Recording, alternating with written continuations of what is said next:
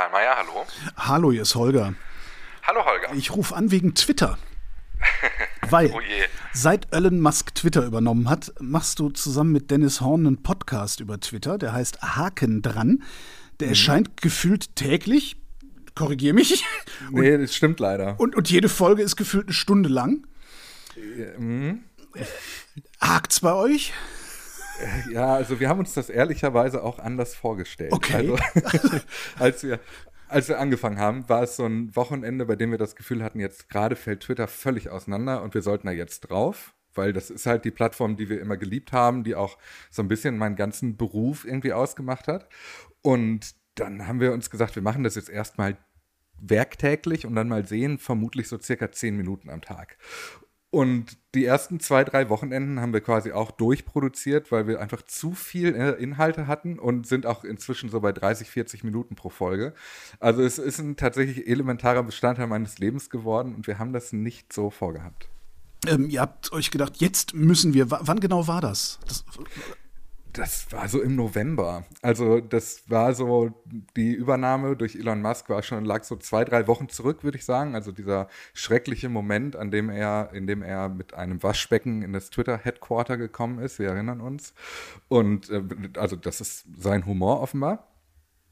Und ähm, wir haben aber so Ausfälle festgestellt. Also es gab so Momente, dass Twitter mehrere Stunden offline war. Ähm, und dann haben wir gesagt, also das wird es jetzt bald gewesen sein, wir sollten da jetzt mal drauf. Ja, es hat tatsächlich den Eindruck gemacht, als würde da irgendwie die, die, die, das Ding technisch einfach so zusammenbrechen, dass es eigentlich heute schon gar nicht mehr funktionieren würde, während wir hier aufzeichnen. Was es aber trotzdem tut. Das ist ein Wunder, ehrlicherweise, weil so angesichts der Tatsache, dass von den 8000 Menschen, die zu diesem Zeitpunkt, als angefangen haben damals, ähm, bei Twitter gearbeitet haben, sind ja jetzt noch 1500 übrig. Die haben auch viel Unterhaltung der Server, der technischen Infrastruktur übernommen. Und wir stellen auch immer wieder fest, und wir haben uns da inzwischen angewöhnt, laut Jenga zu rufen, weil Twitter ist eigentlich nur noch ein Jenga-Turm. Also es steht eigentlich die ganze Zeit auf der Kippe, wann es endlich in sich zusammenfällt. Wir haben ohne Ende technische Schwierigkeiten, sei es in den DMs oder in irgendwelchen Werbeausspielungen oder in der, in der Timeline, Okay. was auch immer. Irgendwas funktioniert immer nicht und es wird immer dann darauf geschoben, dass die Synchronizität zwischen Atlanta und irgendeinem anderen Rechenzentrum nicht, nicht richtig sei. Die Wahrheit ist natürlich, es ist niemand mehr da, der den Code versteht. Wie haltet ihr das aus, diesen Job? Also auch, auch also das ist ja, im Grunde versucht ihr Journalismus über etwas zu machen, das derart erratisch ist, dass jegliche Einordnung unmittelbar fehlgehen muss. Ja, das ist komplett richtig. ich, Wie, wie ist euer Selbstverständnis dabei? das ändert sich gefühlt täglich. Also als wir angefangen haben, waren wir, ähm, ich sag mal, so ein bisschen die, die besorgten Familienmitglieder, die jetzt über ihren verrückt gewordenen Onkel berichten ähm, und das so mitverfolgen wollen, also dabei sein, wenn es vorbei ist. Wir waren auch dabei, als es angefangen hat. Man wurde mit der Zeit immer skeptischer. Man, die Stirn lag eigentlich nur noch in Falten. Man war in Sorge. Inzwischen wird man fast zynisch, weil man das Gefühl hat, da ist eigentlich wenig übrig von dem, was man eigentlich mal geliebt hat und sehr viel übrig von dem, wo man sich denkt, das kann alles nicht mehr wahr sein. Ich glaube, wir müssen das Ganze mal irgendwie, wir, wir, wir müssen das Ganze mal aufkochen. Ja. Also ich, ich, ich gebe wirklich zu, als Musk Twitter übernommen hatte, habe ich meinen alten Mastodon-Account hochgefahren. Äh, all die angenehmen und meiner Meinung nach lustigen Dinge, äh, die ich so rausrotze, die poste ich nur noch dort. Auf Twitter lasse ich immer noch so ein bisschen Spott über die Mächtigen äh, und, und kriege überhaupt nicht mehr mit, was auf Twitter passiert, so auch im Hintergrund, weil du sagtest, es, passiert, es funktioniert ständig nicht. Ich merke das gar nicht. Äh, gib doch mal so einen schnellen Abriss über die letzten sechs Monate. Also, das, um es ganz kurz zusammenzureißen, als Elon Musk angetreten ist, hat er ein großes Problem bei Twitter ausgemacht. Er hat es damals die Microservices genannt. Er hat gesagt, 90 Prozent der Microservices, die Twitter anbietet, damit meinte er so Features wie, ähm, äh, was weiß ich, die Spaces zum Beispiel oder die Zwei-Faktor-Authentifizierung via SMS oder was auch immer. Also 90 Prozent dieser Microservices seien überflüssig, das sei nicht die Essenz von Twitter, äh, um die es eigentlich geht. Es geht ja eigentlich darum, dass es der Marktplatz des Internets sein soll und die, die Redefreiheit hier ganz oben steht. Also muss das alles weg. Und er hat angefangen, ganz viel zu rasieren und auf der anderen Seite aber extrem viele Dinge neu zu starten. Also seien es Ideen, die wahrscheinlich schon ewig in der Schublade lagen, die aber nie ausgerollt wurden, oder eben ganz viele Ideen, bei denen man nicht so genau weiß, warum es die jetzt eigentlich gibt, wie zum Beispiel blaue Haken, die man kaufen kann, die das ganze Prinzip Verifikation in den Gully spülen. Ich glaube, da müssen wir auch noch mal gesondert drüber reden, oder? Ja, das ist sehr gerne, weil okay. ich glaube, das ist auch einer der, der Hauptgründe, warum wir mit diesem Podcast angefangen haben. Aber kommen wir gleich zu.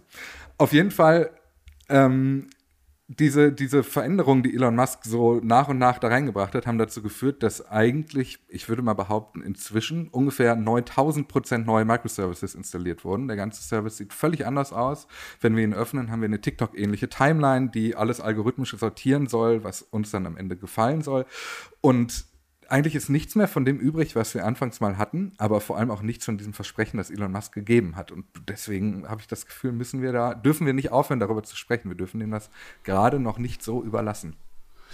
Was ist denn das Versprechen? Ist es einfach nur Redefreiheit für alle immer?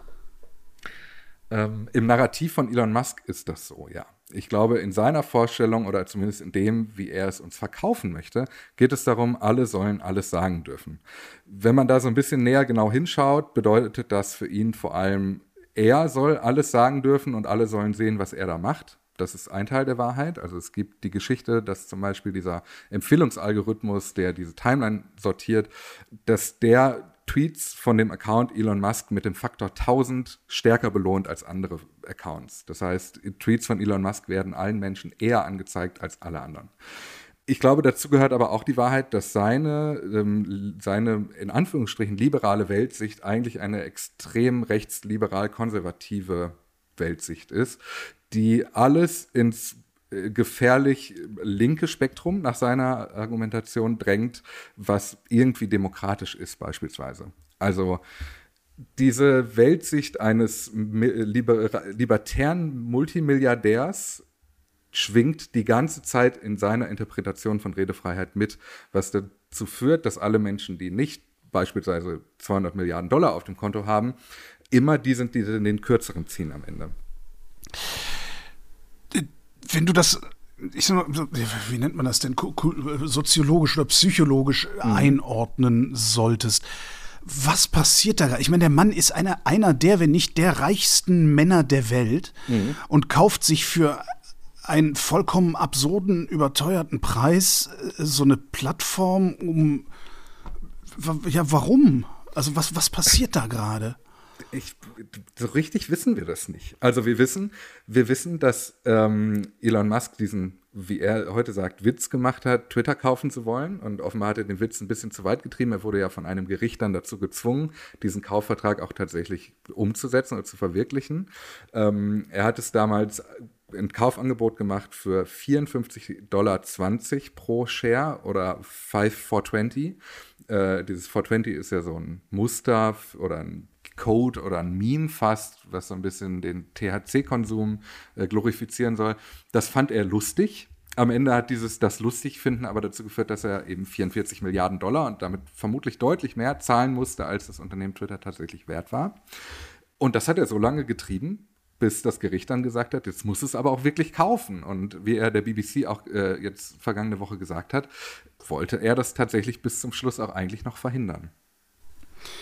Jetzt hat er es am Hals. Verdient er damit Geld wenigstens? Also kriegt er irgendwann seine 44 Milliarden zurück? Ich glaube, das ist Ansichtssache, die Frage zu beantworten, weil auf der einen Seite sagt er, Twitter ist Cashflow positiv, also am Ende in den schwarzen Zahlen. Das ist aber auf der anderen Seite nicht überraschend, wenn du alle Ausgaben komplett reduziert hast. Zu weit gehört aber auch, dass er Teile dieser Schulden, dieser, äh, die er dafür aufgenommen hat, um Twitter zu kaufen, weil all diese Gelder eben nicht bar auf seinem Konto gelegen haben, dass er die auch auf das Unternehmen Twitter abgewälzt hat und damit muss dieses Unternehmen 300 Millionen US-Dollar nur an Zinsen bezahlen, jeden Monat. Und das ist ein Geld, das Twitter eigentlich nicht hat. Also Twitter ist kein Unternehmen, das irgendwie in Geldern geschwommen ist, bevor Elon Musk es übernommen hat. Er selber sagt, es wäre Konkurs gegangen und er musste die Leute alle entlassen. Die Wahrheit ist aber, vermutlich auch, hätte er diese Leute alle nicht entlassen, das Unternehmen äh, nicht übernommen, es wäre wahrscheinlich heute nicht weg. Ja, es ist ja auch so nicht weg. Ne? Ja, ja, es ist, aber also die Frage ist so ein bisschen, was übrig bleibt. Ne? Also die, die Idee Twitter, die kannst du halt nicht killen, aber das Unternehmen Twitter, das gibt es heute nicht mehr. Das Unternehmen ist inzwischen in mehrere Holdings aufgeteilt, die alle Ex-Holding 1 bis 3 heißen.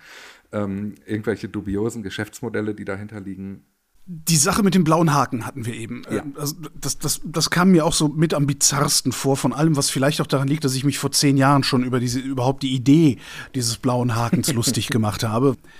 Das ist richtig ernst geworden, das Ding, oder? Also ich habe einfach nur mich dabei beobachtet, wie ich dachte, Moment mal, das war doch immer nur lustig gemeint.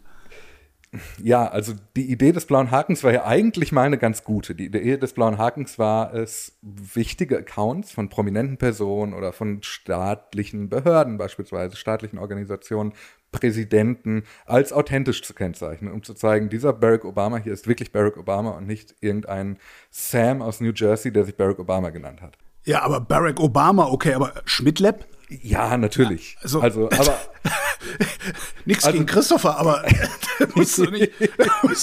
also, also, ich sag mal so, auch das gehört so ein bisschen zu der Problematisierung, die Elon Musk in den blauen Haken sieht, dass die oft auch als Incentive rausgegeben wurden an Personen, die als MultiplikatorInnen dienen konnten. Also, dass Twitter gesagt hat, ähm, da sind Leute, denen geben wir einen blauen Haken, dann sind die vielleicht auch ein bisschen aktiver auf unserer Plattform und helfen der Plattform im Bestehen. Das ist, glaube ich, auch Teil der Wahrheit. Es gibt sehr viele von diesen Halbprominenten in Deutschland, die einen blauen Haken auf Twitter haben, einen alten blauen Haken. Ich gehöre auch dazu. Ich habe einen blauen Haken auf Twitter. Und also die Wahrscheinlichkeit, dass irgendjemand unter meinem Namen einen Fake-Account erstellt, ist doch relativ gering. Aber was dazu gehört, ist, dass Elon Musk eben genau, wie du auch sagst, sich darüber lustig gemacht hat. Alle haben einen blauen Haken und er hat gesagt, eigentlich müsste dieser blaue Haken ein Gleichmacher sein. Alle Leute sollen die Möglichkeit bekommen, diesen blauen Haken zu kaufen. Was die Idee des blauen Hakens noch ein bisschen absurder macht, ehrlicherweise, aber na gut. Jetzt ist es aber so, dass es inzwischen blaue Haken, goldene Haken und graue Haken auf Twitter gibt. Graue Haken für Regierungsorganisationen und Behörden, goldene Haken für Unternehmen, die 1000 Dollar im Monat dafür zahlen und eben die blauen Haken, die du für 8 Dollar im Monat bekommst und die blauen Haken, die die Leute noch von früher haben. Was das Ganze ehrlicherweise nicht einfacher macht und auch nicht gleich macht. Hinzu kommt, dass es Unternehmen gibt, die den goldenen Haken geschenkt bekommen, was genau das Problem ist, das Elon Musk eigentlich lösen wollte, das aber jetzt gerade weiterhin passiert. Und du merkst, es ist alles nicht so richtig klar durchdacht oder auch nicht so richtig sinnvoll. Es wird aber noch absurder, denn es gibt jetzt neben diesen goldenen Haken, blauen Haken und grauen Haken auch noch die Möglichkeit, ein Affiliate zu sein. Also mal angenommen, du, Holgi, würdest jetzt von Übermedien dieses Affiliate-Badge bekommen, dann würdest du, weil Übermedien in diesem Beispiel hier den goldenen Haken bezahlt hat, einen blauen Haken bekommen und dahinter wäre das Logo von Übermedien und damit würden alle verstehen, ah ja, dieser Mensch gehört offensichtlich zu Übermedien, der ist authentisch. Und damit hat Elon Musk eigentlich wieder die Verifikation neu erfunden, die es eigentlich schon mal gab. Für 1000 Dollar im Monat. Das, zahlt das jemand?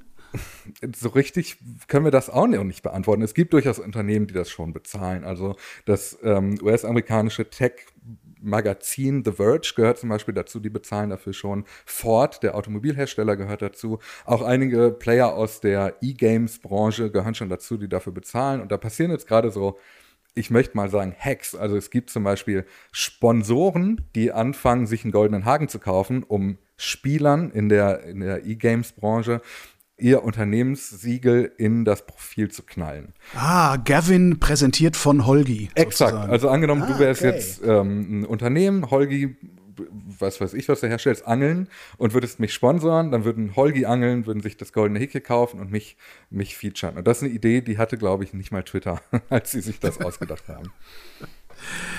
Und, und, und, und die, die, blauen Haken für 8 Dollar, das ist ja dann eigentlich noch absurder, oder nicht? Also wird, wird das genutzt? Ja, das wird ziemlich rege genutzt, ehrlicherweise aber vor allem von so Elon Musk-Fanboys. Ähm, also es gibt inzwischen schon so die, die Beobachtung, wenn du dich jetzt mal eine halbe Stunde in Twitter reinhängen würdest, würdest du diese Einschätzung teilen. Man kann relativ schnell erkennen an der Art, wie Menschen argumentieren, ob sie einen echten blauen Haken haben oder einen gekauften blauen Haken und damit das Unternehmen oder auch am Ende Elon Musk finanziell unterstützen. Jetzt hat äh, Twitter gerade die BBC und NPR, also das National Public Radio aus den USA, als Staatsmedien markiert. Äh, wenn sowas passiert, ist das Elon Musk persönlich? Vermutlich ja weil zum einen gibt es kaum noch Menschen, die bei Twitter arbeiten. Also es gibt ja auch diese kleine Anekdote, dass du, wenn du eine Presseanfrage an Twitter stellst, du ganz lange keine Antwort bekommen hast. Inzwischen gibt es einen Autoresponder und du bekommst ein Kacke-Emoji zurückgeschickt. Allein das zeigt so ein bisschen auch das Verhältnis von Elon Musk, das er zur Presse oder zu Medien generell hat. Tatsächlich glaube ich aber auch, dass Elon Musk hier diese Entscheidung persönlich getroffen hat, auf Grundlage mangelnder Recherche. Denn er, er, hat selber gesagt, er nutzt als Recherche dafür, welche Unternehmen als, ähm, erst war es ja regierungsfinanziert, inzwischen steht er staatlich finanziert, dass er dafür als Grundlage einen Wikipedia-Artikel genutzt hat, der eigentlich öffentlich-rechtliche Medien gesammelt hat. In diesem Erklärtext von Twitter selber, der dieses Label erklären sollte, stand ganz lange, dass öffentlich-rechtliche Medien dieses Siegel nicht bekommen, sondern dass es vor allem für echte Staatssender, Staatsmedien ist, wie beispielsweise Russia Today in Russland, also Propagandamaschinen am Ende. Dieser Text wurde dann, nachdem NPR und BBC dieses Siegel auch bekommen haben, nochmal angepasst. Jetzt hat NPR gesagt, ach wisst ihr was, wir hauen hier ab. Ja. Ähm, ist, ist das der Anfang vom Ende oder der Anfang eines Exodus der Medien oder ist das Wunschdenken, weil wir im Fediverse den Tod von Twitter gar nicht mehr abwarten können? ich bin mir da nicht so sicher. Also ich habe so ein bisschen eigentlich das Gefühl, das fühlt sich so ein bisschen noch zu spät an. Aber ähm, der späteste Zeitpunkt für ein öffentlich-rechtliches Medium, Twitter zu verlassen, ist es, wenn es ein Siegel bekommt, dass es eigentlich ein Staatsmedium ist. Weil dann kannst du eigentlich nichts mehr machen, weil du gegen die Plattform, auf der du veröffentlichst, anarbeitest. Und ähm, die BBC hat ja einen anderen Weg gewählt. Die hat gesagt, wir gehen hier nicht, sondern wir gehen direkt zu Elon Musk. Und da haben sie einen Reporter hingeschickt und der hat dann ein spontanes Interview mit Elon Musk bekommen, mit dem Ergebnis, dass die BBC jetzt als öffentlich-rechtlich oder als Public Key, ähm, also öffentlich bezahlt sozusagen, gekennzeichnet ist also wenn du mich persönlich nach einer Einschätzung fragen würdest, würde ich sagen, ich finde es fast schade, dass Twitter da einknickt und die, öffentlich, äh, die BBC als öffentlich-rechtlich kennzeichnet, weil ich mir im Umkehrschluss fast gewünscht hätte, dass das jetzt so ein Anlass wäre, endlich mal auch in Deutschland für die ganzen Medienmarken zu sagen, das war's jetzt. Und das werden sie nicht sagen, denkst du? Naja, also es gab ja sowohl von Übermedien eine Recherche als auch äh, von unserem Podcast, den wir machen, eine Anfrage an fast alle Medienmarken in Deutschland und alle zeigen sich sehr zögerlich. Sie sind zwar klar darin, dass sie sagen, wir bezahlen nicht für den Haken, aber eigentlich keines dieser äh, Medienhäuser hat gesagt, wir ziehen uns von Twitter zurück oder wir erwägen das wenigstens. Und nach dem, was da alles passiert ist, nachdem gesperrte JournalistInnen-Konten aufgetaucht sind, nachdem Elon Musk eine Amnestie für rechtsradikale Konten auf Twitter ausgerufen hat, nachdem wir teilweise äh, äh, Links und, und Postings nicht mehr veröffentlichen konnten, weil sie auf ein anderes soziales Netzwerk hingewiesen ha haben. Also im Dezember gab es diese Geschichte, dass ähm, Facebook und Instagram und Mastodon-Links alle gesperrt wurden. Jetzt zuletzt ist das gleiche nochmal mit Substack passiert. Das sind eigentlich alles schon rote Flaggen, die uns dazu verleiten sollten zu sagen, wir sind hier nicht mehr sicher auf Twitter. Und trotzdem sind alle Medienmarken, jedenfalls in Deutschland, immer noch sehr zaghaft in ihrer Entschlossenheit. Woran liegt das? Was denkst du? Das ist so ein bisschen, ähm, also mein Kollege Dennis hat die These gehabt, das liegt so ein bisschen daran, dass JournalistInnen auch in dem, was sie tun, immer vor allem reagieren. Und äh, Twitter zu verlassen, proaktiv, ist ein sehr aktiver Schritt, ein sehr entschlossener Schritt. Und das ist erstmal untypisch für uns. Ich glaube, es liegt aber auch daran, dass Twitter immer noch ein Versprechen der Reichweite mit sich bringt und auch eine Möglichkeit der Conversion mit sich bringt und auch nach wie vor das einzige echte Echtzeit Medium ist, das wir in der Social-Media-Welt haben, äh, dass es im Moment doch auch einfach ist, sich irgendwie noch zu verargumentieren, warum wir alle noch nicht gehen. Das Versprechen der Reichweite, hält Twitter das denn auch? Ich, das kann ich nicht so richtig beantworten. Also selbst zu Hochzeiten, also so 2018, 19 rum hatte Twitter in Deutschland 600.000 tägliche NutzerInnen, während äh, Facebook irgendwie bei 23 Millionen lag. Also selbst da war Twitter schon immer auch ein Nischenprodukt, aber Twitter war immer ein Medium für Multiplikatoren und MultiplikatorInnen. Also wenn ein Jan Böhmermann was auf Twitter geschrieben hat, konnte er davon ausgehen, dass das die Möglichkeit mit sich bringt, dass alle möglichen Medienmarken darauf auf, auch, äh, auch aufspringen. Ne? Deswegen sind die Politiker und Politikerinnen auch noch da, ne? Ja, genau. Bis auf die äh, SPD in NRW, die hat sich jetzt entschieden, Twitter zu verlassen. Immerhin. Ist das für eine gute Idee? Ähm, ich würde mir wünschen, dass diesen Schritt einige gehen, weil ich glaube, dass es inzwischen auch andere Möglichkeiten gibt, irgendwie in die Medien zu kommen, als einfach nur einen Twitter-Account zu haben.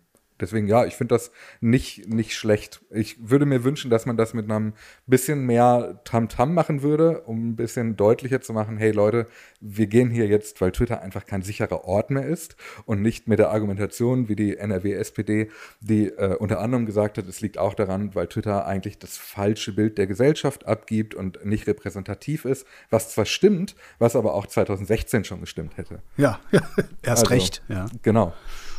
Ich, also ich, ich sehe, im Grunde sehe ich halt eigentlich drei, drei Probleme, die Twitter hat. Das eine ist die Technik, die irgendwann in die Binsen geht, das andere ist das Geld, das irgendwann ausgeht und das nächste sind die User, vor allen Dingen die institutionellen User, sage ich mal. Woran wird Twitter sterben? Was denkst du? Wird es überhaupt sterben? Das wäre ja auch nochmal die Frage. Auch das ist super schwierig einzuschätzen, weil wir mit diesem Podcast auch festgestellt haben, also eigentlich ist alles, was wir erzählen, übermorgen überholt und hinfällig. Also es, man, man, kann sich auf nichts verlassen, vor allem nicht auf die Dinge, die Twitter kommuniziert. Was Twitter aber tut, und das ist, halte ich für eigentlich den, ich persönlich für den wirtschaftlich ungeschicktesten Move, Twitter bezahlt seine Rechnungen nicht. Also für seine Server nicht, für die Miete nicht. Twitter zahlt keine Steuern, macht keine Steuererklärungen, reicht keine Berichte ein. Twitter hält sich an keinerlei Vorgaben, die äh, dem Unternehmen gemacht werden. Und vermutlich wird es daran früher oder später scheitern, wenn es nicht von den Schulden überrannt wird, die sowieso noch darum liegen. Also vermutlich wird es eine Mischung aus allem.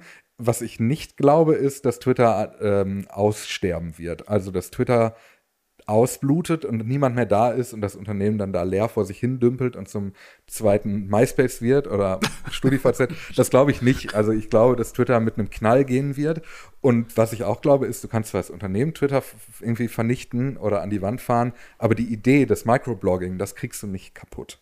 Wird es denn auch in Zukunft so zentral sein? Weil das war das eigentlich Attraktive an Twitter war ja, da waren in Anführungszeichen alle Mhm. Und jetzt hast du natürlich das Problem, äh, du bist im Fediverse, da sind zwar auch auf eine Art und Weise alle, die verteilen sich aber auf viele einzelne sogenannte Instanzen, ähm, sodass du äh, nie so wirklich das Gefühl hast, alle zu adressieren, wenn du irgendwas veröffentlichst. Ne? Ja, und ich glaube, Mastodon hat vor allem das Problem, dass es nicht sexy ist. Also der, der, ähm, das Onboarding ist extrem sperrig.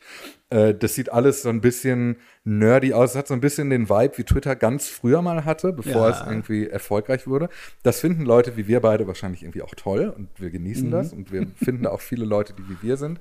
Aber das, was Twitter ja am Ende. Sentimentalität. Ja, ja total. Aber das, was Twitter am Ende so groß gemacht hat und zu dem gemacht hat, was es ist, war zum einen, dass ein Donald Trump, ein US-Präsident damals, dort die ganze Zeit veröffentlicht hat. Also alle wollten dabei sein, wie der US-Präsident die Welt kaputt schreibt im, in der ersten Reihe. Das ging bei Twitter. Äh, und es war extrem einfach zu bedienen. Du hast dich registriert und du warst drin, dir wurde angezeigt, wem willst du folgen. Und das war früher nicht nur Elon Musk und alle Leute, die Elon Musk toll finden, sondern früher war das ja wirklich eine relativ ausgewogene Mischung an prominenten Personen, denen man auch wirklich hätte folgen können. Und deswegen glaube ich nicht, dass du, dass Mastodon tatsächlich jetzt gerade so, wie es ist, eine Alternative sein kann es ist natürlich möglich, dass das Fediverse so eine Alternative aber bietet. Also es kann durchaus sein, dass irgendein Unternehmen sich ein Herz nimmt, einen dreistelligen Millionenbetrag ausgibt und ein eigenes Mastodon-Interface mit einer eigenen Instanz baut und über Nacht zur größten Instanz im Fediverse wird. Das will ich nicht ausschließen. Es kann aber auch durchaus passieren, dass irgendein anderer Player mit einem neuen Microblogging-Dienst Twitter den Rang abläuft. Also äh, sowas wie zum Beispiel Instagram arbeitet gerade an einem Dienst, der so werden soll wie ein Twitter. Und hey, vielleicht passiert das so, aber wir wissen es nicht. Die JournalistInnen äh, sagen, Twitter ist kaputt. Äh, eigentlich, du sagst, äh, das ist da eigentlich nicht mehr sicher, eigentlich musst du da weg. Ähm, was muss denn passieren? Also wann, wann, wann wird das so unbrauchbar, dass sie wirklich gehen? Ja, ich finde, Unbrauchbarkeit ist ein ganz gutes Wort. Das wäre toll. Das wär, wäre nämlich der einfachste Weg, relativ schnell das einfach zu machen, Rücken, äh, Twitter den Rücken zuzukehren, wenn es nicht mehr klappt. Also wenn ich bei jeder Anmeldung Frusteffekte habe, dann bin ich ganz schnell weg. Das kennst du ja auch von anderen, von der, von dem Bedienpanel deiner Heizungstherme zum Beispiel. Das ist so sperrig, sperrig geuser-interfaced. Das macht keinen Spaß, da bin ich schnell weg. So, ähm, das zieht mich gar nicht rein in diesen Filter. Ähm, das wird aber, glaube ich, so schnell nicht passieren. Also das hätte längst passieren müssen, dass es daran zugrunde geht ich fürchte, das, was gerade passiert, ist eigentlich der schlechteste Outcome. Wir gewöhnen uns zunehmend an schreckliche Situationen. Wir gewöhnen uns daran, dass zum Beispiel Menschen blockieren nicht mehr reicht, damit er mich nicht mehr sieht, weil einfach die Blockierfunktion keine Sicherheit mehr bietet. Der Algorithmus spielt dessen Tweets trotzdem aus. Wir haben uns daran gewöhnt, weil es ist eh alles scheiße so. Und das ist ein, ein gefährlicher Zustand, weil es dazu führen kann, dass alles immer noch schlimmer wird, aber immer nur so schrittweise passiert, dass es nicht reicht, um zu gehen. Und deswegen hatte ich mich über dieses NPR-Gate so ein bisschen, naja, gefreut ist das falsche Wort, aber das wäre so gut gewesen, weil das so einen Knalleffekt gehabt hätte, bei dem ich gesagt hätte, okay, ich gehe. also sowas müsste passieren. Irgendetwas, das Twitter plötzlich nicht nur unbrauchbar macht, sondern auch äh, nicht mehr vertretbar. Aber wäre das nicht der Job des öffentlich-rechtlichen Rundfunks, da mal den ersten Schritt zu machen? Ja. Also ich meine, der hat es nur wirklich nicht nötig, da zu sein. Ich stimme dir komplett zu. Ich glaube das auch. Und ähm, ich bin sogar auch gar kein Feind der These, dass der öffentlich-rechtliche Rundfunk mit einer eigenen Mastodon-Instanz genau auch so eine Sogwirkung haben könnte. Und das Verifikationsproblem auf einen Schlag gelöst hätte, weil wenn die Instanz bei der ARD läuft und nur ARD-Mitarbeiterinnen und Mitarbeiter da drauf sind, äh, ist automatisch verifiziert, dass wer hier auf dieser Instanz schreibt, auch von der ARD ist. Absolut. Zumal die auch mit ihrer Medienwirkung, also wenn du dir überlegst, wie viele Menschen die öffentlich-rechtlichen über all ihre Kanäle hinweg erreichen, schon eine Power hätten, eine Marketing-Power, um sowas groß zu machen. Das wäre eine Tagesschau-Meldung, mindestens eine. Ja, absolut. Und, und also du könntest das über alle Wege verteilen. Da fehlt aber offenbar so ein bisschen der Mut und vermutlich auch ist das gesellschaftliche Klima auch gerade gar nicht so, dass der öffentlich-rechtliche Rundfunk eine Pioniersrolle in solchen Dingen einnehmen kann. Ich habe so das Gefühl, man ist eigentlich jeden Tag froh darum, wo mal nicht der öffentlich-rechtliche Rundfunk eine Schlagzeile generiert. Ja, und du hast immer noch das, dann zusätzlich das Problem natürlich, das ist die Arbeitsgemeinschaft, also es sind mehrere ja. und ARD steht nicht umsonst für alle reden durcheinander. Also das heißt, bis sich da geeinigt wird, das dauert halt auch ewig. Ja, das macht es natürlich nicht einfacher, ja das Reichweitenversprechen, das Twitter, äh, angenommen Twitter äh, äh, implodiert jetzt doch übermorgen, mhm. dann ist natürlich die Reichweite, die diese Leute haben, schlagartig auch weg. Mhm. Sieht niemand diese Gefahr?